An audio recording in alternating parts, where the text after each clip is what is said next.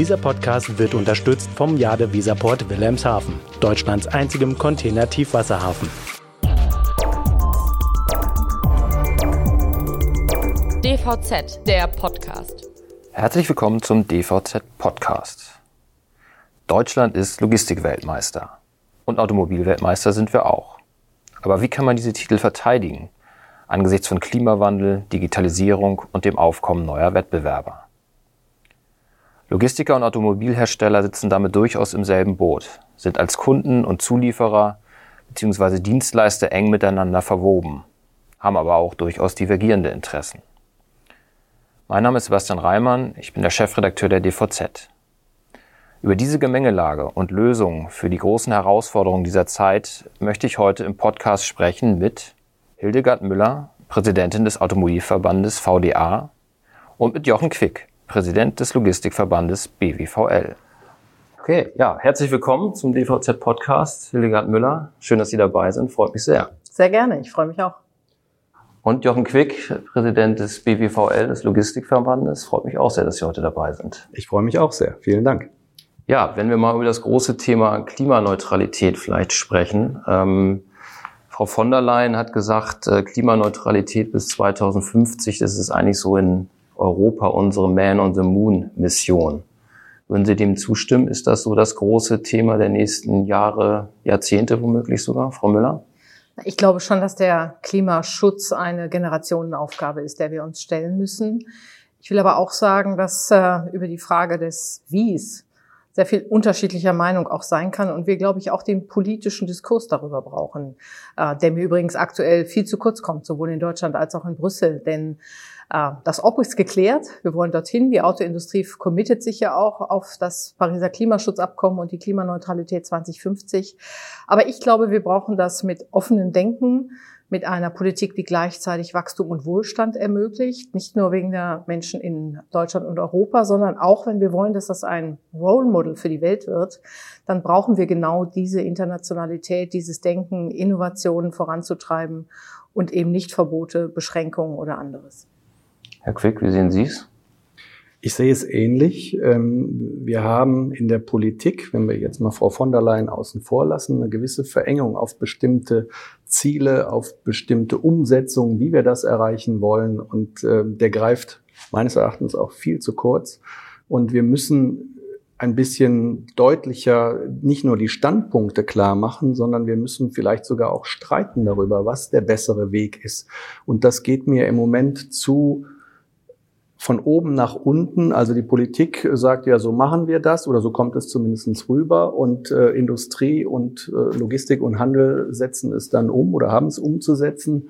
Und da denke ich, müssen wir ganz intensiv uns einbringen und äh, auch in die Diskussion kommen. Wenn ich mal das aufgreifen darf und äh, Sie zitieren da, Frau Müller. Sie haben gesagt, wer weltweit die ehrgeizigsten Ziele für die Klimawende hat, braucht auch die weltweit besten Standortbedingungen. Ein starker Satz, wie ich finde. Was muss Ihrer Meinung nach genau passieren, damit wir dort weiterkommen? Ja, das Thema liegt mir sehr am Herzen, weil ich äh, zwei Dinge vermisse. Das eine ist in der Tat, das haben Sie auch schon angedeutet, die Integration der verschiedenen ähm, Sektoren, der verschiedenen Branchen. Wir merken ja zum Beispiel heute, dass wir Energie und äh, Energiewende und äh, Klimawandel und äh, Veränderungen auch im Automobilbereich, im Logistikbereich zusammendenken müssen. Ich denke an die Erzeugung erneuerbaren Stroms. Hier sind wir weit unter dem, was wir an Bedarf haben. Und äh, wenn wir die Klimaziele ernst nehmen, brauchen wir viel mehr. Wir brauchen Wasserstoffproduktion, erneuerbare erneuerbaren Strom. Und die verschiedenen Branchen sind nebeneinander her. Aber zu den Standortbedingungen ist es auch so. Wir sind nicht nur in einem internationalen Wettbewerb um die besten Bedingungen.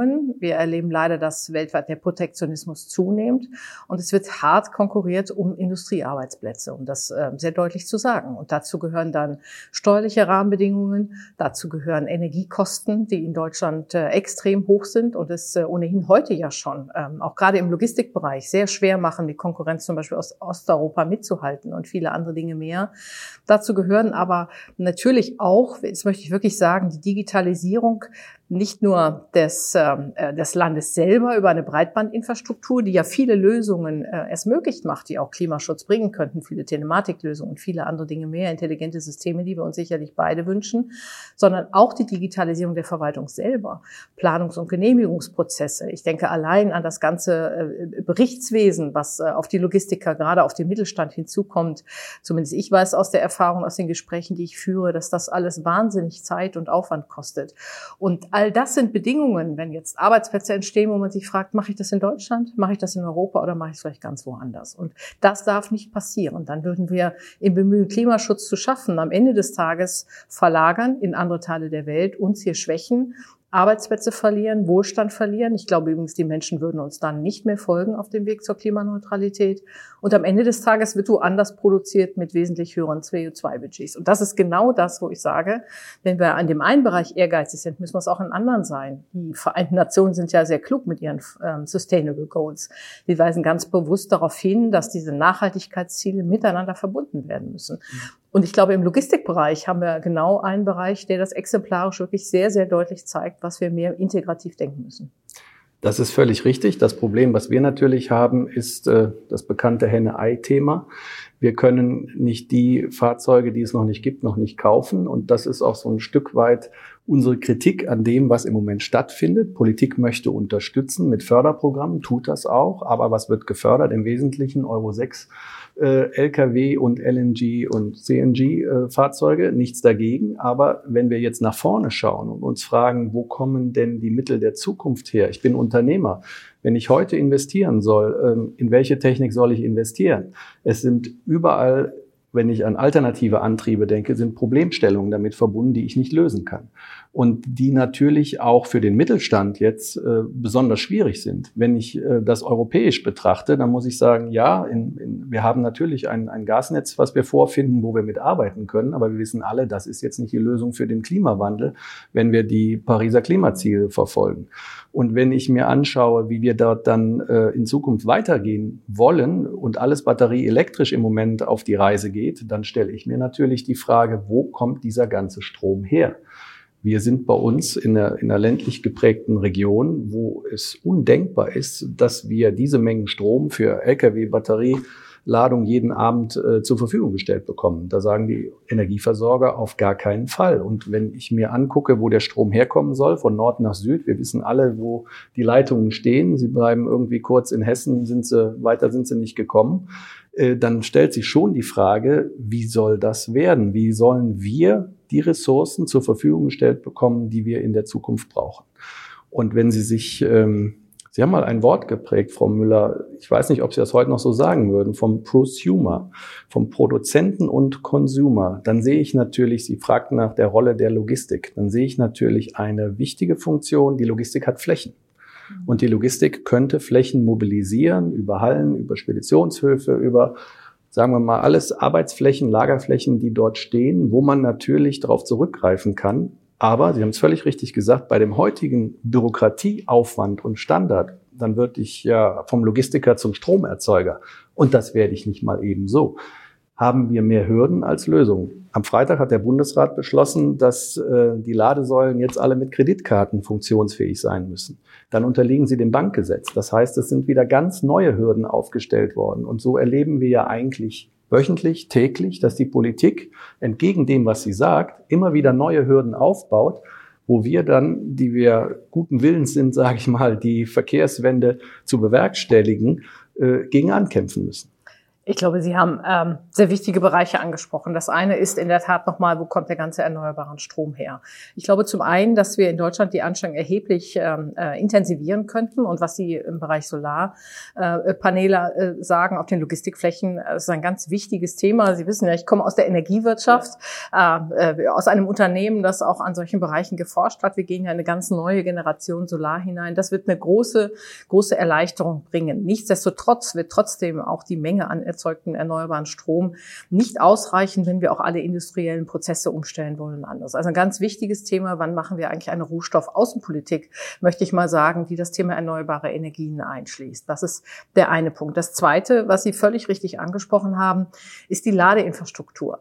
Nämlich äh, die Frage, kann ich eigentlich an jedem Ort und zu jeder Zeit und auch gerade im Logistikbereich natürlich auch mit den Notwendigkeiten ja auch ähm, äh, nicht nur eine 11 kW Ladesäule laden genau. zu können sozusagen, wie der Private das an seiner Wallbox tun kann, sondern wie ist das sichergestellt? Schaffen wir dort Logistik-Hubs zum Beispiel? Das ist ja nochmal ein anderes Thema, auf das wir vielleicht auch noch kommen. Wie machen wir eigentlich die letzte Meile in Zukunft? Denn wir haben in Städten ja auch ein Problem an zu viel an Verkehren. Aber bleiben wir erstmal bei dem Thema Ladeinfrastruktur. Und da brauchen wir natürlich eine, ähm, eine Ladeinfrastruktur sowohl für Strom als auch für Wasserstoff. Ich glaube nach wie vor, dass das richtig ist, hier nicht nur auf eine Technologie zu setzen. Zumindest die Hersteller tun das zurzeit auch ähm, mit zwei verschiedenen Technologien. Ich halte das auch für richtig, weil ich glaube, gerade im Nutzfahrzeugbereich ähm, äh, müssen wir mehrgleisig fahren. Von der Tatsache, dass wir damit den Bestand ähm, noch nicht ins, ähm, in den Blick genommen haben ähm, ähm, und da auch über Beimischungsquoten und andere Dinge reden müssen, denn der Bestand gerade an Nutzfahrzeugen ähm, ist natürlich auch ein erhebliches Thema, wenn wir Klimaneutralität auf Dauer erreichen wollen. Also Ladeinfrastruktur und das ist halt etwas, wo ich sage, für Infrastrukturausbau ist für mich schon auch staatliche Koordination mindestens ähm, zuständig, aber dann halt auch die Frage, welche Fördergelder gibt es dort. Wir haben ja nicht mit einem marktgetriebenen Hochlauf der Technologien zu reden, sondern einen politisch vorgegebenen egal ob wir den jetzt unterstützen oder nicht, aber die Zeiträume sind so eng und so knapp sozusagen, dass wir keinen marktlichen Hochlauf bekommen. Das heißt, wir brauchen natürlich Förderprogramme, die, ähm, wie sie auch richtigerweise im Pkw-Bereich sind, aber natürlich auch die Nutzfahrzeuge noch mal stärker in den Blick nehmen. Das ist so ein bisschen immer noch so ein etwas blindes Auge manchmal ähm, der Politik, obwohl ja ähm, äh, der Nutzfahrzeugsektor auch erhebliche Potenziale zur CO2-Reduktion beitragen kann. Also einmal das Thema, wo bekommen wir den Strom her? Zweitens, wie verteilen wir den Strom? Wie können Sie sicherstellen, dass Sie überall ausreichend laden können? Ähm, das sind sehr wichtige Themen. Und ähm, dann finde ich noch ein weiteres Thema, das ist nämlich Verlässlichkeit. Nämlich Verlässlichkeit auch die Investitionen, äh, die Sie tätigen, die wollen Sie nicht alle zwei, drei Jahre wieder in Frage stellen müssen, weil politische Rahmenbedingungen sich ändern. Und ich glaube, das muss man auch nochmal sehr deutlich auch diskutieren mit der Politik über Investitionszyklen. Wir brauchen also auch ganz andere Möglichkeiten, Klimaschutzinvestitionen abschreiben zu können und anderes mehr. Und die Frage, wie viel politische Eingriffe gibt es eigentlich in welch kurzer Zeit letztendlich in den Markt hinein. Ich glaube, hier ist man an einer Belastungsgrenze und unternehmerische Sicherheit gerade für den Mittelstand ist sonst nicht mehr gegeben. Lassen Sie uns, lassen uns die Themen vielleicht mal so peu à peu abarbeiten. Wenn wir beim Thema, wo kommt der grüne Strom eigentlich her? Ich glaube, Sie haben es auch schon ins, ins Spiel gebracht, im Grunde Partnerschaft mit, mit Drittländern ähm, zu schließen, um dort dann eben entsprechend den grünen Strom ähm, auch herzustellen. Ist das eine konkrete Aufgabe jetzt für die nächste Bundesregierung in dieser Legislaturperiode, das schnell entsprechende Abkommen dann auch zu schließen? Auf jeden Fall. Wir sind sowieso sehr zäh im Schließen von Handelsabkommen, die eigentlich geeignet wären, Handelsbarrieren abzubauen. Am Ende für eine globalisierte, ähm, ein globalisiertes Land wie Deutschland, das so stark von Exporten abhängig ist, überhaupt auch Investitionssicherheiten zu schaffen. Das heißt, wir brauchen Energiepartnerschaften ähm, mit Lateinamerika, mit Afrika. Ähm, wenn wir das nicht tun, schließen das andere Regionen ab. Jedenfalls äh, ist da zurzeit auch ein Wind und Rennen im Gange. Deshalb müssen wir uns Flächen sichern. Ich habe schon gesagt, wir haben schon manchen Rohstoff in den Boden verloren, weil wir diese Handelsabkommen nicht haben. Und wir tun uns schwer. Wir tun uns mit Mercosur schwer. Wir tun uns selbst mit CETA, mit Kanada schwer. Ähm, ich erinnere an die Diskussion mit TTIP. Äh, und jetzt haben wir letztens die Beratung mit Marokko ausgesetzt. Ich glaube, wir brauchen mehr an Handelsabkommen. Das ist das Einzige, von dem ich mir halt vorstellen kann, dass wir uns diese Kapazitäten sichern können können. Vielleicht ergänzend noch dazu, äh, wenn ob jetzt ganz genau oder ungefähr, aber es zeigt die Dimension. Wenn es, wenn es richtig ist, dass die deutsche Chemieindustrie allein den erneuerbaren Strom, äh, Strom braucht, den wir 2050 gedenken zu erzeugen, dann sieht man die Dimension des Problems. Und ähm, da hat die Logistik noch gar nicht angefangen, für LKWs und Güterverkehr entsprechend nachzufragen. Und das ist ja eine Illusion, die der Politik äh, ja schwerlich aus dem Kopf zu bringen ist, dass die Bahn all die Zuwächse in Zukunft aufnimmt, die der Lkw nicht tun soll, sondern wir, wir sehen ja, dass der Güterverkehr auf Lkw basiert mit 75 Prozent Marktanteil äh, stabil dort steht und eher wachsend ist. Und wir wären ja schon froh, alle miteinander, glaube ich, auch wenn ich weiß, dass ich hier bei Vertretern von Lkw-Herstellern sitze. Aber trotzdem glaube ich, sagen zu können, wenn wir die Zuwächse des Güterverkehrs halbwegs bei der Bahn unterbringen könnten, wäre ja was fürs Gesamtbild auch hinsichtlich CO2-Ersparnis äh, geschafft. Aber das ist mit diesen Festlegungen an, äh, voraus, mit diesen Voraussetzungen der Bahn einfach nicht zu leisten. Ein von der Politik angestrebtes Ziel von 25 Prozent Bahnanteil äh, 2030 sehe ich nicht, weil sie ganz einfach die Kapazität auf der Bahn nicht haben. Und Sie sprachen völlig richtig an, die Planfeststellungsverfahren, die gesamte bürokratische äh, Aufwand dort hinter ist so groß, dass das nicht zu leisten ist. Und also wird sich wieder eine Vielfalt auf den Lkw abspielen, weil natürlich die Transporte trotzdem ausgeführt werden. Ich glaube, wir sind da gar nicht so unterschiedliche Auffassung, äh, sondern wir unterstützen ausdrücklich auch das Ziel, Straßentransporte auf die Schiene mit zu verlagern. Ja. Ähm, es gehören nur einige äh, Wahrheiten und dann Voraussetzungen auch dazu. Ja. Die Bahn hat seit 1950, glaube ich, rund 30 Prozent ihres Bahnnetzes stillgelegt. Ja. Ähm, das ist ja die Realität. Und wenn ich insbesondere daran denke, dass wir auch einen fluktuierenden Mittelstand in ländlichen Regionen haben, dann muss man hier ähm, ähm auch Anspruch und Wirklichkeit übereinander legen. Und darüber hinaus brauchen wir natürlich eine leistungsfähige Infrastruktur für den Schienengüterverkehr auch oder die Digitalisierung und Automatisierung des Schienengüterverkehrs und gerade auch Logistik auch entsprechend klug abwickeln zu können. Trasse- und Anlagenpreise sind natürlich auch noch zu nennen und wie gesagt, die ganze Frage, wie, ist, wie sieht es mit der Multimodalität aus? Das sind dann Fragen, die beantwortet werden müssen und deshalb sehe ich das nicht als entweder oder, sondern ein Synergiesystem in der Zukunft, ähm, äh, wo aber, wie gesagt, die infrastrukturellen Voraussetzungen heute leider oftmals nicht geschaffen sind. An den großen großen Strecken sehen wir das alle, da klappt das, die großen Hauptstädte oder großen Städte miteinander zu verbinden. Das ist auch. Aber sobald wir halt in die ländlichen Regionen dieses Landes kommen, ist leider ähm, die Realität eine traurige andere. Ja, ich glaube, da, da sind wir überhaupt nicht auseinander. Ganz im Gegenteil. Das ist äh, Stand der Erkenntnis, dass man weiß, die Bahn würde äh, mehr denn je gebraucht, um diese, diese Spitzen und dieses Wachstum zu übernehmen. Aber die Hemmnisse sind riesengroß und ähm, das ist eben der Punkt, die Probleme türmen sich immer mehr auf. Frau Müller hat es völlig richtig angesprochen. Wenn wir ins Ausland gucken, all das, was wir an Abkommen hätten treffen können, um grünen Strom mit nach Deutschland zu bekommen, wird aus unterschiedlichsten Gründen torpediert. Also wird es so erstmal nicht stattfinden. Das, was wir im Inland tun können, wird aus naheliegenden, meistens Bürgerinitiativen oder eben auch von, von anderen ähm, interessierten Kreisen torpediert.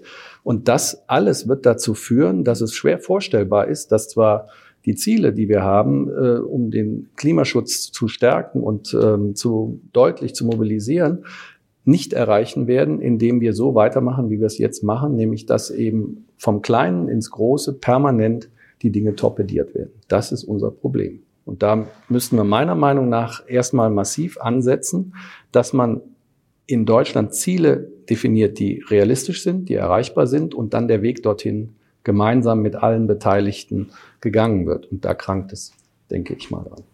Wenn wir vielleicht nochmal zurück auf das Thema der Darreichungsform dann dieses grünen Stroms kommen. Also Sie haben ja gesagt, E ist das eine, zeichnet sich jetzt auch im, im Schwerlast-Lkw-Bereich ja durchaus ab, dass das auch eine Option sein kann, was ja vorher eigentlich niemand für möglich gehalten hat. Da ging es ja eher um die kleineren oder mittelgroßen Einheiten. Auf der anderen Seite sagten sie ja auch Wasserstoff. Aber es hängt beides eben von diesem grünen Strom ab. Ähm, welche Rolle kann aus Ihrer Sicht LNG zumindest für eine Übergangszeit noch spielen? Also erst einmal glaube ich wirklich, dass es im Bereich der Nutzfahrzeuge, der schweren Antriebe, auch wenn ich an Schifffahrt denke, wenn ich an Flugverkehr denke und andere, dann äh, glaube ich, dass Wasserstoff eine reelle Option auch ist, die im Blick gehalten werden muss. Und ich finde es auch gut, ehrlich gesagt, dass wir übrigens hier wettbewerbliche Modelle haben, auch zwischen den Herstellern. Ähm, Im Pkw-Bereich ist das entschieden, das will ich an der Stelle nur auch klar sagen. Hier haben wir auch durch Flottengesetzgebung und anderes einen klaren Hochlauf in die Elektromobilität. Bis 2030 Werke werden jetzt umgebaut und anderes mehr. Aber zum Nutzfahrzeugbereich. Ähm, hier ist es äh, jetzt entscheidend, dass der Wasserstoff nicht als, ich, mich ärgert das immer, als Champagner der Energiewende äh, äh, ähm, ähm, auch benannt wird. Ich sage immer, das ist ein Grundnahrungsmittel. Und deshalb brauchen wir blauen Wasserstoff, also Wasserstoff aus Gas auf jeden Fall mit. Wenn wir das, den Hochlauf, also wenn wir skalieren wollen, brauchen wir eigentlich, um die Prozesse zu optimieren, momentan so viel Wasserstoff wie möglich, weil nur dann sichergestellt ist, ist, dass wir auch Synergien in den Prozessen bekommen. Ähm, wenn ich mit Fraunhofer spreche, ich durfte eine Zeit lang im Senat dort arbeiten oder mit Helmholtz, dann ist das ganz klar. Alle sagen, Wasserstoff hat eine große Perspektive, aber wir müssen noch mehr Forschung und Entwicklung haben. Dafür brauchen wir Masse. Wenn wir jetzt von Anfang an verknappen, wie das Teile der jetzigen Bundesregierung noch möchten, oder auch äh, wie politisch auch in der EU über Taxonomie und anderes ausgeschlossen wird, dass wir auch den blauen Wasserstoff aus Gas mit reinbenehmen, dann nehmen wir eine riesen Entwicklungschance weg im Verhältnis Verhältnis auch zu anderen Ländern und Regionen. Also für mich ist LNG ähm, ähm, auf jeden Fall jetzt mit dabei. Ähm, wie wir auf Dauer mit dem Gas umgehen können, das ist nochmal eine ganz andere Frage. Dann ist natürlich auch die Frage, was kann, wie kann Gas auch synthetisch erzeugt werden, wie kann Gas über Biokraftstoffe, ähm, äh, Biogas und anderes erzeugt werden. Aber im Moment ist die Realität, wie sie ist. Und wenn wir ähm, den Hochlauf bestmöglich gestalten wollen, den Wasserstoff als Option mit sehen, und den werden wir ja ich habe das mit den schweren Antrieben gesagt, wir werden den aber auch in der Grundstoffindustrie brauchen, in Zement, in Stahl und in anderem. Wenn wir das jetzt so verknappen, dann gibt es jetzt einen Streit um Wasserstoff, der darf eigentlich nicht sein, sondern wir müssen so viel wie möglich ähm, jetzt forschen und entwickeln, um dann hinterher sagen zu können, das ist die effizienteste Möglichkeit, ihn einzusetzen und nicht jetzt schon politisch vorgeben, wie es äh, sein soll. Sehen Sie es so aus unternehmerischer Sicht ganz ähnlich, weil sie müssen ja auch immer wirklich an die, den praktischen Einsatz auch immer denken. Das, das muss ich äh, relativ schnell rechnen, äh, es muss verfügbar sein. Also für einen Unternehmer gilt ja als Grundsatz keine Investition ohne Amortisation, weil ansonsten kriegen wir, sind wir sehr schnell fertig mit unseren alternativen Antrieben, weil es uns nicht mehr gibt. Also wir müssen schon schauen, was ist denn dauerhaft sinnvoll und worein kann ich investieren. Und wenn ich mir jetzt das Trauerspiel national angucke, LNG, CNG mit Mautbefreiung, dann wissen wir ja alle, was uns droht, äh, wenn die Mautbefreiung weg ist. Und dann wird es natürlich rechnerisch problematisch. Aber Frau Müller hat völlig recht, wenn wir den daraus resultierenden blauen Wasserstoff uns äh, wegdenken, wie es die Politik im Moment in großer Breite über Parteien übergreifend tut, dann nehmen wir uns die Chance, einen energiedichten Stoff, der uns helfen könnte, zumindest mal für die, für die nächsten Jahre voranzukommen, für den Güterverkehr zur Verfügung zu stellen. Und wir haben das Problem, dass wir, ähm, wenn wir so viel ausschließen, was wir alles nicht wollen, am Ende ich mir die Frage stelle, was wollen wir denn überhaupt? Also wie wollen wir denn überhaupt Güterverkehr, also antriebsseitig stattfinden lassen. Wir wissen, haben wir ja gerade schon erörtert, der Strom wird uns in der Fläche auf Dauer erstmal so schnell nicht zur Verfügung stehen.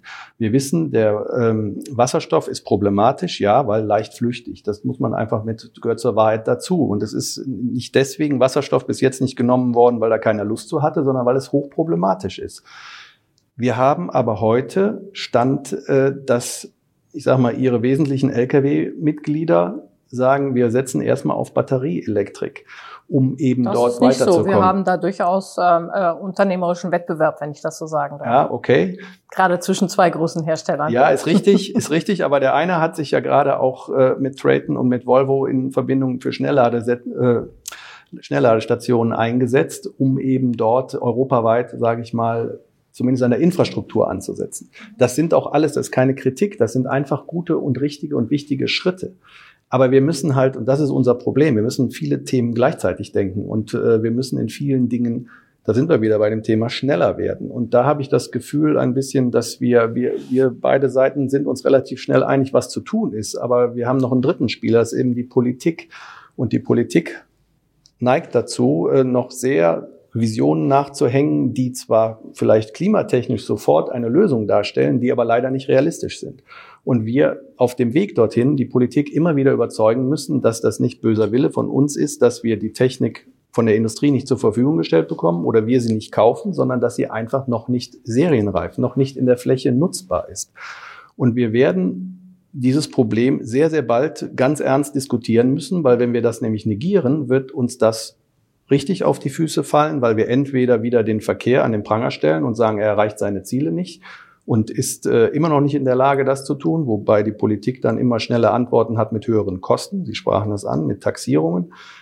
Das kann nicht äh, produktiv sein und das kann nicht unser Ziel sein, aus unternehmer unternehmerischer Sicht schon gar nicht, weil es natürlich dazu führt, dass wir uns selber den Wirtschaftsverkehr verteuern. Den Rest der Welt interessiert das nicht. Wenn das Deutschland, wenn das Europa macht, dann können wir das tun. Wir können uns selber damit sogenanntes ins Knie schießen, aber das wird den Rest der Welt eher erfreuen, weil es unsere Wettbewerbsfähigkeit ist, die darunter leidet. Und wenn wir den Güterverkehr hier zu Hause verteuern, werden unsere Produkte teurer für den Weltmarkt. Und das kann einer Exportnation wie Deutschland nicht dienlich sein und das kann nicht unser Ziel sein. Deswegen müssen es immer bei den Logistikkosten der Ansatz sein, dass wir wettbewerbsfähig sind im europäischen und im weltweiten Maßstab. Das gelingt mal mehr, mal weniger. Und wir können hier auch ein Stück weit, weil wir produktiver sind, teurer sein, aber nur so weit, wie die anderen es wieder aufholen können. Und wenn wir das vernachlässigen, wird uns das äh, sehr, sehr auf die Füße fallen. Ich glaube, Sie haben völlig recht, wenn Sie sagen, dass wir so viel besser sein müssen, wie wir teurer sind. Ähm, äh, aber das kommt natürlich an Grenzen. Und deshalb, äh, um ein weiteres Zitat von mir hinzuzufügen, ähm, äh, habe ich, ähm, ich glaube sehr ernsthaft, dass Politik die Mühen der Transformation und die konsequent, das konsequenten Ineinandergreifen der verschiedenen Bausteine unterschätzt. Die Zieldefinition ist das eine. Das ist auch Aufgabe von Politik.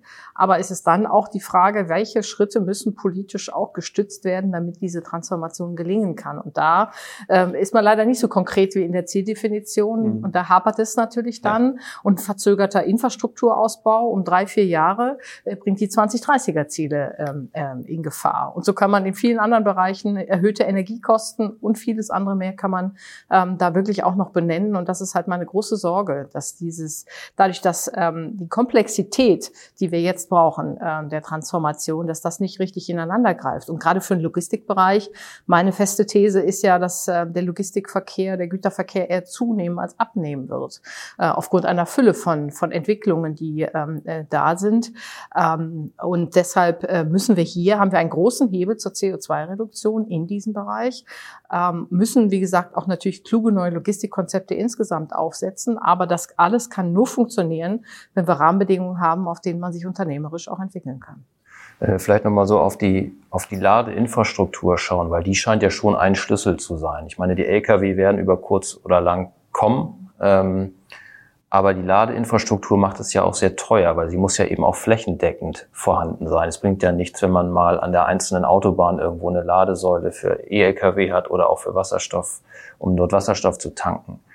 Ähm, kommen wir aus diesem Dilemma erstmal nicht raus, dass wir schon in der Breite auch eine Ladeinfrastruktur aufbauen müssen, also für Wasserstoff und E beispielsweise? Naja, bei Wasserstoff kann man ja durchaus auch die vorhandenen Gasnetze noch mitnutzen. Das haben Sie ja auch am Anfang schon angedeutet. Das ist ein Thema, was trotzdem äh, komplex bleibt. Sie haben auch erwähnt, das Engagement auch der Hersteller. Übrigens, äh, der Wettbewerber engagiert sich mit beim Hochlauf, sowohl der ähm, E-Ladeinfrastruktur als auch der Wasserstoff. Ich glaube wirklich, dass wir gut fahren, wenn wir dort beides machen. Aber soll ich Ihnen was sagen? Sagen, ich glaube, es ist noch nicht mal das Problem, die Ladesäulen zu bauen, sondern die ausreichende Stromversorgung. Gerade wenn ich an den Logistikbereich, nämlich die Frage, ist dort an der Stelle, wo ich die Ladesäule brauche oder wo ein Logistikzentrum entsteht, ist da eigentlich ein Knotenpunkt, sodass die Netzinfrastruktur ausreichend ist dort. Und da kommt dann ganz klassisch die Energiewirtschaft ins Spiel, die Netzausbaupläne der Energiewirtschaft. Sie haben ja auch schon richtigerweise darauf hingewiesen, wie das mit den Stromnetzen in Deutschland so aussieht. Das ist eher der, ähm, der Punkt, der mir aus meiner energiewirtschaftlichen ähm, ähm, aus meinem energiewirtschaftlichen Wissen heraus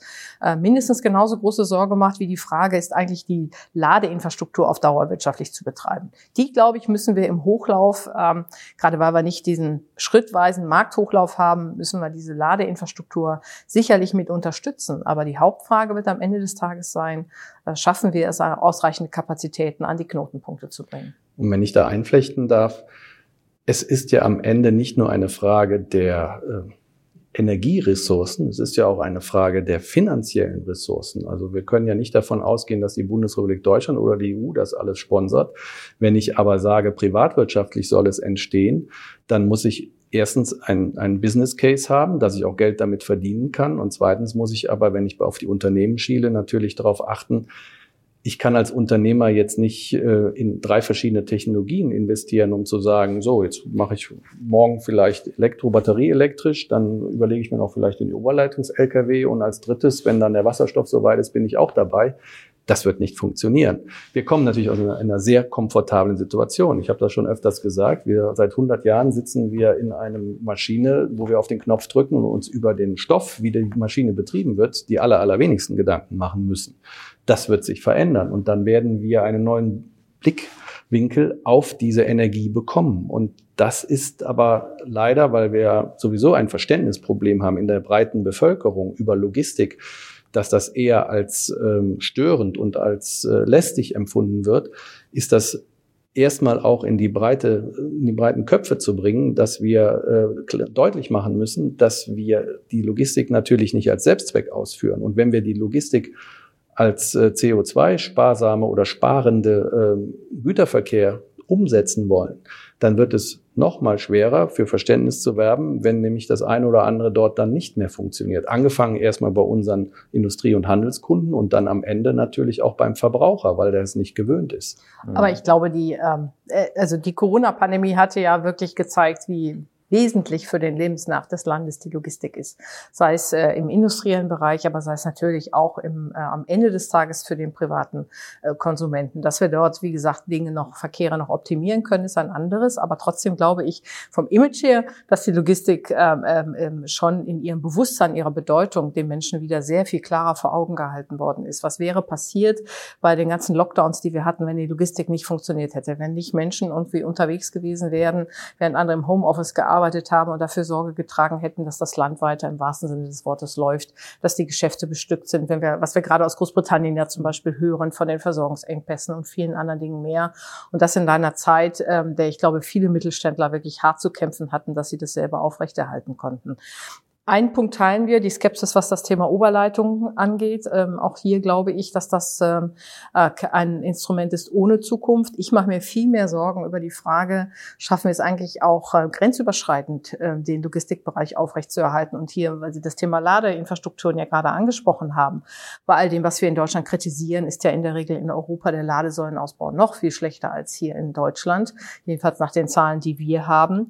Und ich weiß nicht, wie viel Prozent der Logistik grenzüberschreitend ist. Aber das ist natürlich etwas aufgrund der engen Beziehungen auch einer intelligenten Teilung von, von, von Wertschöpfung innerhalb Europas zum Beispiel.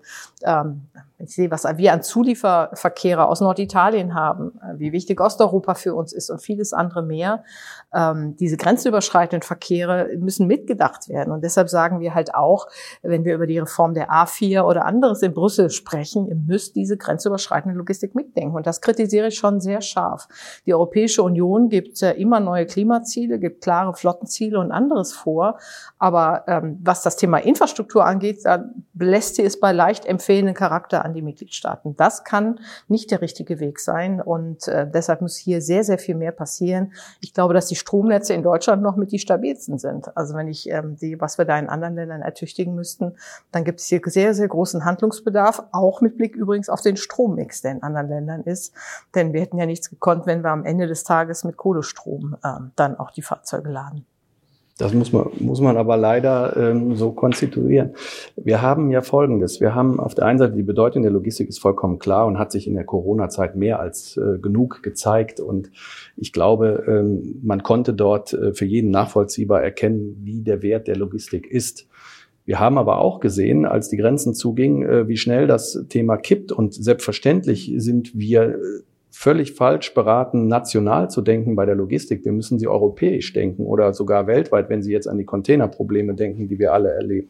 Und insofern ist es so, dass wir ähm, europäisch sagen müssen, da sieht es wirklich noch viel schlechter aus und da sind die Ziele noch ferner, die man erreichen will und man sich die Frage stellen muss, wie wollen wir das denn überhaupt umsetzen? Mir ist nur wichtig, dass wir nicht national dann ein schwarze Peter-Spiel anfangen, wo eben äh, die, ja, ich sag mal, die Logistik gesagt bekommt, ihr müsst die LKWs halt nur kaufen, aber wir halt sagen, ja, die gibt's sie noch gar nicht und äh, die Industrie mit der ähm, Logistik auseinandergespielt wird von der Politik, weil wir, weil wir dann eben zwar Förderprogramme haben, wie wir es jetzt auch erleben, aber was nützt es mir, wenn ich diese LKWs gar nicht kaufen kann und sie vor allen Dingen auch nicht dauerhaft betanken kann? Also wir sind dann wieder am Ausgangspunkt und kommen da zurück und, und müssen halt erkennen, dass ganz, ganz viele Dinge mitgedacht werden müssten. Und da kommt mir zum Beispiel auch die ähm, Alternativen der E-Fuels zu kurz. Das sind etwas, äh, Dinge, die vielleicht jetzt auf der auf dauerhaft nicht charmant klingen, wenn man CO2 vermeiden will, aber ich sehe keine Alternative, wenn wir den Weg gehen wollen, vor allen Dingen europäisch weil bis wir ohne den Portugiesen oder den Finnen was zu wollen, aber im, ganz im Norden und ganz im Süden die Infrastruktur haben, die wir selber hier noch nicht auf die Kette kriegen, äh, ist noch ein weiter Weg. Und auf der anderen Seite sind aber manche Südländer, zum Beispiel Italien, wenn Sie sich mal anschauen, wie viele Elektrobusse in italienischen Städten rumfahren, dann muss ich sagen, sind die ein großes Stück weiter, als wir vielleicht glauben zu sein. Also da ist auch eine sehr interessante Diskussion mit Europa im Gange, was denn da so wirklich passiert. Lassen wir uns vielleicht zum Abschluss nochmal so auf das Thema Förderprogramme kommen, weil das ja schon auch so das Greifbarste gerade für Unternehmer letztendlich auch ist. Ähm, sind die, Herr Quick, so wie sie im Moment ausgestaltet sind, richtig ausgestaltet? Also wir haben einmal ein Ersatzprogramm im Grunde und wir haben auf der anderen Seite das Programm, was eben auch auf Wasserstoff äh, dann abzielt, was auf die Ladeinfrastruktur abzielt etc. Ich hatte es ja schon anklingen lassen. Also ich finde es etwas problematisch. Natürlich, ein Förderprogramm ist erstmal grundsätzlich nicht schlecht für ein Unternehmen, weil es dann Möglichkeiten gibt, in Technik zu investieren, die ich sonst vielleicht nicht hätte. Wenn es aber darum geht, dass wir hauptsächlich Euro 6 Flotten wieder erneuern, muss man ja die Frage stellen, wo kommt denn die Finanzkraft bei den Haltedauern von LKWs in Deutschland von zehn Jahren oder Europa auch, auch länger? Wo kommt die Finanzkraft der Unternehmen dann her, um in drei bis fünf Jahren in wirklich alternative Antriebe zu investieren, sei es Wasserstoff oder dann batterieelektrisch, wenn es entsprechend da ist? Und da sehe ich ein bisschen das Problem in diesem Programm, weil wir jetzt einen Bestand erneuern, aber auf relativ, ja, wie soll ich sagen, verfügbarer Technik. Alte Technik ist es nicht, aber es ist verfügbare Technik. Und logischerweise greife ich als Unternehmer darauf zurück. Unser Fuhrpark ist komplett Euro 6D, klar. Aber das ist das modernste, was ich im Dieselbereich im Moment kaufen kann. Und insofern wünsche ich mir da natürlich eine Verstetigung in die Zukunft und befürchte ein Stück weit, dass dann, wenn ich die LKWs massenhaft kaufen kann, das Förderprogramm nicht mehr so zur Verfügung steht, weil die Politik sagt, naja, so viel Mittel können wir jetzt auch nicht mobilisieren. Also das ist meine Kritik an dem Programm. Können Sie das mitgehen, Frau Müller, dass man im Zweifel ein bisschen mutiger vielleicht auch sein muss, ein bisschen mehr in die Zukunft da schauen muss? Ja, ja, die Wahrheit wird ja auch konkret, wenn ich äh, auch überhaupt an die Flottentauschprogramme denke. Deshalb verfolgen wir mit großer Sorge ja auch die Diskussion um den Euro 7. Ja. Äh, die wird äh, in Deutschland sehr oft mit Blick auf die PKWs geführt. Das ist ein wichtiges Thema, aber das ist für die, für die Nutzfahrzeuge natürlich existenziell. Der gesamte Kreislauf ist ja wichtig. Wir wissen das auch, auch Fahrzeuge, die wir hier außer Dienst nehmen, werden in anderen Ländern weitergefahren. Es fahren weltweit rund 300 Millionen Nutzfahrzeuge. Das heißt, äh, ich sage das, weil in Europa werden jetzt sogar Verbote von Exporten äh, diskutiert. Also manchmal denkt man sich ja auch, es kann nichts verrückt genug sein, als dass wir uns das nicht vorstellen können. Also ein Verbot von, von, von Nutzfahrzeugen zum Beispiel ab Euro 5 oder so würde ja dafür sorgen, dass die Erneuerung der Nutzfahrzeugflotte auch in anderen Ländern stockt. Denn die werden dann weitergefahren. Ich sage das immer der Havanna-Effekt. Also irgendwann fahren dann ganz alte ähm, äh, Fahrzeuge irgendwie durch die Gegend. Und deshalb ist auch für uns Euro 7 jetzt zum Beispiel die Frage, wir wissen, dass wir Schritte gehen in Richtung Elektrifizierung, in Richtung Wasserstoff und anderes mehr. Die Frage auch, wie teuer darf jetzt, darf es jetzt werden für die letzten Promille, sage ich jetzt mal, die wir bekommen bei der Euro-7-Regelung, ist etwas ganz Entscheidendes. Da haben wir, glaube ich, bis Ende des Jahres soll das ja verabschiedet werden, jetzt sehr, sehr gleichgerichtete Interessen äh, an diesem Bereich. Und deshalb teile ich übrigens auch sehr, was Sie beim Thema ähm, E-Fuels auch sagen. Ich bin, werde nicht müde, der Politik auch zu sagen, bei aller Umstellung von Flotten, bei allen Möglichkeiten, die sich dann auch ergeben, Fahrzeuge ähm, ähm, auch ähm, elektrisch oder mit Wasserstoffen zu erwerben, werden wir halt diesen Bestand mit in den Blick nehmen müssen. Ansonsten lässt sich die Klimaneutralität im Verkehr nicht herstellen. Und deshalb müssen wir ambitionierter sein bei den, bei den E-Fuels, bei den synthetischen Kraftstoffen, als wir das sind. Hier wird immer politisch argumentiert, wenn wir das machen, wenn wir das öffnen, dann fahrt ihr die alten Fahrzeuge weiter. Das ist völlig falsch. Das ist genau das, wie Sie es beschrieben haben. Wir sind in einer Transformation. Sie müssen jetzt investieren. Sie müssen jetzt die Flotte modernisieren. Wenn Sie aber noch nicht ähm, die neuesten Sachen kaufen können, sozusagen, dann sind Sie auf diese Bestandsinvestitionen halt angewiesen. Und deshalb müssen wir dort auch Wege finden. Also ich glaube, wir sind da sehr einer Meinung und äh, müssen dies jetzt insbesondere in Brüssel vortragen. Da ist meine große Sorge im Übrigen jetzt, wir haben bald die Bundestagswahl und ähm, dann kann es ja zu längeren Sondierungen kommen. Jedenfalls wird bis Ende des Jahres werden in Brüssel die entscheidenden Rahmenbedingungen festgelegt zur Ausformung des Paketes Fit for 55. Wenn Deutschland da nicht sprachfähig ist, weil wir paralysiert sind, die jetzige Bundesregierung ist nur noch amtierend im Amt, ähm, die jetzigen Koalitionspartner bekommen ohnehin in einigen Fragen nicht mehr wirklich viel in die Zukunft gestaltet und dann sind wir in Sondierungen ähm, lahmgelegt. Dann ist gerade die exportorientierte deutsche Wirtschaft ohne starke Stimme in Brüssel. Das halte ich für wirklich sehr gefährlich. Abschließend vielleicht auch nochmal eine, eine Frage an die nächste Legislaturperiode. Wie viel Zeit haben wir jetzt für diese Wende, um die wirklich jetzt an, maßgeblich anzuschieben, würde ich mal sagen? Ich glaube, es geht, äh, sie ist im Gange und sie wird uns beschäftigen. Sie wird uns die nächsten 20, 30 Jahre beschäftigen. Insofern ähm, ähm, müssen nur die bekannten Themen, die wir gerade auch ja herausgearbeitet haben, die Frage nach den Standorten. Ich meine, wir diskutieren, wie lange diskutieren wir über die Planungs- und Genehmigungsverfahren? Jetzt kommt noch die mangelnde Digitalisierung der Verwaltung hinzu, die ja auch in erschreckender Klarheit offengelegt worden ist in ähm, der Corona-Pandemie und anderes. Ich glaube, wir müssen sehr konsequent abarbeiten. Äh, es muss aber auch allen klar sein, das ist ein ganz langer Weg, ein langer Weg, der auch beeinflusst wird durch Forschung und Entwicklung, wo Offenheit sein muss und auch immer die Bereitschaft, schnell zu agieren und jetzt nicht ideologisch in irgendeiner Ecke äh, stehen zu bleiben, sondern wir müssen diesen kontinuierlichen Verbesserungsprozess jetzt, äh, glaube ich, alle annehmen. Herr Quick, was würden Sie sich als Logistikunternehmer von der nächsten Bundesregierung als ersten Schritt, konkreten Schritt wünschen? Mehr Realismus. Mehr Realismus beim Erreichen der Klimaziele, mehr Realismus beim Stand der Technik, was ist machbar und mehr Realismus bei dem, was Unternehmen im Mittelstand und äh, Handel und Industrie leisten können, damit wir weiterhin eine hohe Qualität an Güterverkehr in Deutschland gewährleisten können. Das würde ich mir wünschen. Allein ich befürchte, es wird so nicht kommen. Das zeigt die Vergangenheit, aber es wäre schon viel getan damit, wenn in der Politik die Bereitschaft zum Zuhören da ist, dass wir sowohl seitens Industrie als auch von der Logistik adressieren können und auch nachhaltig äh, das aufgenommen wird, wo die Klippen liegen, die wir gemeinsam umschiffen müssen. Frau Müller hat das alles wunderbar beschrieben, dem ist nichts hinzuzufügen.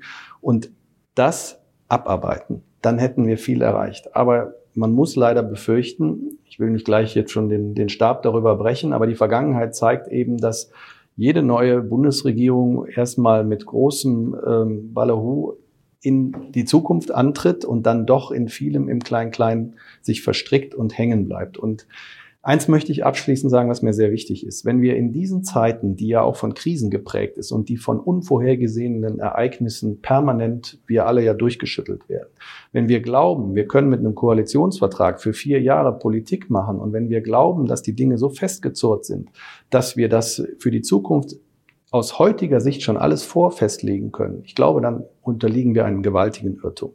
Wir müssen uns viel flexibler auf die Zukunft einstellen und müssen Antworten finden für die nächsten Jahre und müssen diesen Weg Step by Step gehen und müssen dann neue Antworten finden, weil die Dinge sich im rasanten Wandel befinden. Und wie Frau Müller auch richtigerweise gesagt hat, wir sind nicht allein auf diesem Planeten. Wir haben eine Menge um uns herum, die sich auch permanent bewegen, viele Gedanken machen, in manchen vielleicht auch viel, viel weiter sind als wir und wir erkennen müssen, dass wir diesen Wettbewerb aufnehmen, dass wir wirklich strampeln müssen, um nicht nur besser zu werden als die anderen, sondern überhaupt erstmal unsere Position, die wir heute haben, zu verteidigen, weil ich glaube, damit haben wir genug zu tun. Frau Müller, Herr Quick, vielen Dank. Das konsequente Abarbeiten, das ist mir im Kopf geblieben, das muss ich so sagen. Danke Ihnen beiden. Sehr gerne, hat Spaß gemacht. Ja, mir auch. Vielen Dank. Dieser Podcast wurde unterstützt vom Jade Weserport Wilhelmshaven, Deutschlands einzigem Container-Tiefwasserhafen.